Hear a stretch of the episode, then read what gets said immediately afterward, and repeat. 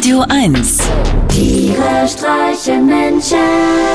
mit Martin Gotti Gottschild und Sven Phantom.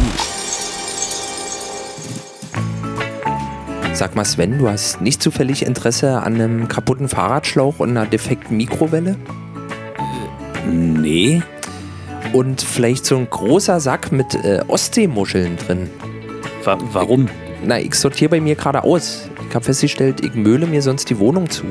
Mein Keller ist voll, alle Schränke sind voll, jetzt muss was weg. Ein Freund von mir hat gesagt, er hat nur 99 Dinge. Also er besitzt nur 99 Dinge. Und immer, wenn er sich was Neues kauft, muss er was anderes dafür wegschmeißen. Ähm, könnte ich vielleicht die Muscheln doch mal sehen? Gut, aber nicht erschrecken. Die haben eine sehr obszöne Form. Heute habe ich ausgemistet, endlich mal alles weggeschmissen, was ich nicht mehr brauche. Das war schon lange mal fällig. So viel Krimskrams. Überall Krimskrams.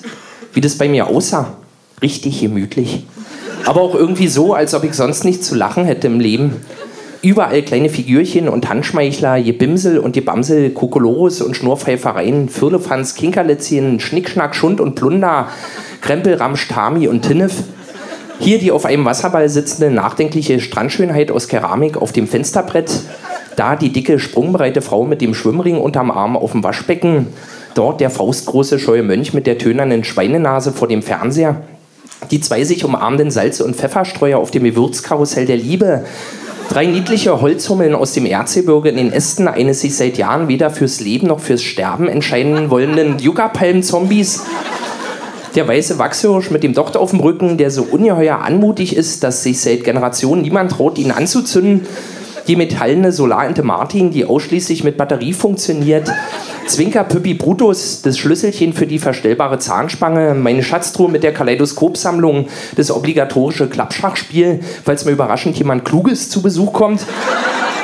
Das Kirschkernkissen in Form einer lachenden Gurke, mein mit Abstand gelungstes Tuschebild aus der 4B, das in Blattgold gerahmte, unvollendete, bucklige Pferdchen mit Ivan im Tannenwald vor halb ausgemaltem Himmel, die kleine aufschraubare Holzdose mit meinen elfenzahngelben Tic-Tac großen Milchzähnen, mein erster Tintenkiller, ein Klumpen Radiergummi-Knete, das Alfstullenbrettchen, mein Highspeed-Dubbing-fähiger Batik Doppelkassettenrekorder mit zwei Lautstärkerädern für die linke und die rechte Box, ein psychedelisches Wackellineal aus der UdSSR.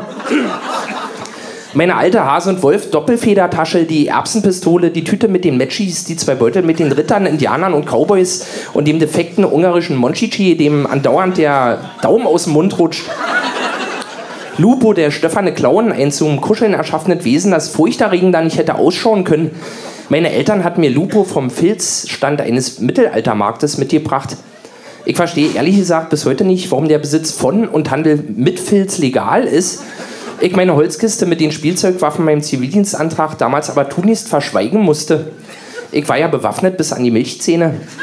Das rote Plastemesser, der gelbe Plastesäbel, die grüne Ballpistole, meine gefürchtete orangefarbene Saugfellpistole mit Zielfernrohr, das Bambuspusterohr und fünf Packungen Trockenerbsen.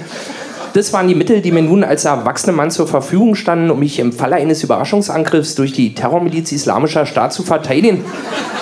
Die zwei mit Nabelorangenschalen geladenen Druckbleistifte, die ich schon seit Jahren zum Selbstschutz in meinen Socken trage, lasse ich hier mal außen vor. Immer mit allem rechnen. Das ist meine Devise. Ich glaube ja nicht an Strom. Zumindest nicht an seine garantierte Existenz. Deshalb besitze ich noch alle Bücher und Hefter meiner gesamten Schulzeit für nach der Apokalypse. Wenn die ganze Elektrik zusammengebrochen ist und ich mal was nachschlagen will. Die wenigen Überlebenden werden aus den entlegensten Teilen der Welt zu mir in den Keller pilgern, um sich bei einem Teller russisch Ei unter Katzenlicht das letzte verbliebene Wissen der Menschheit anzueignen und auf diesem Fundament eine neue Zivilisation zu gründen. Mimi und Mama im Haus. Oma am Zaun. Mehr muss man eigentlich nicht wissen. So, so, mehr muss man also nicht wissen, ja? Also ich finde schon, den Unterschied zwischen Apokalypse, Kalypso und Glipsi sollte man durchaus noch kennen. Na gut, Sven, du bist ein belesener Mann. Ja. Da ja auch deine schreckliche Einsamkeit.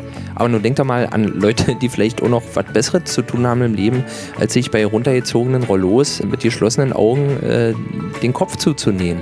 Für mich ist wichtig, dass Leute spontan sind, in der Lage, schnelle Entscheidungen zu treffen. Wir können es ja mal bei dir probieren. Ich sag mal ganz flott, Schlagwort Europa. Mach was draus. Jetzt. Mutti, der Grieche hat mir ein Euro weggenommen. Das ist noch schlimmer, als ihn einfach zu verlieren.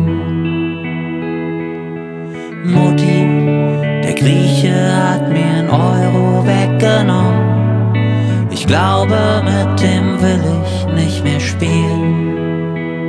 Passiert das nochmal, ist doch wahr. Ich hab so'n Hals, Kindergarten, Europa.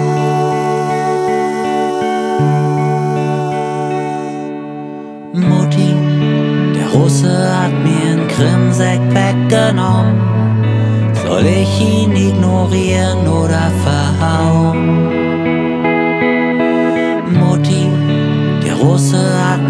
Krimsekt weggenommen.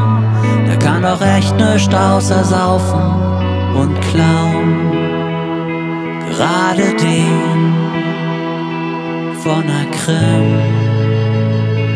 Hätte er Rotkäppchen genommen, wär's nicht so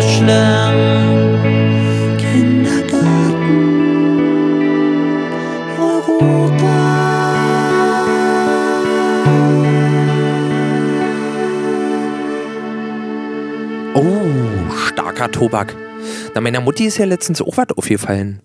Und zwar, wenn man Europa zweimal hintereinander schreibt und beide Male das Euro wegnimmt, steht da nur noch Papa.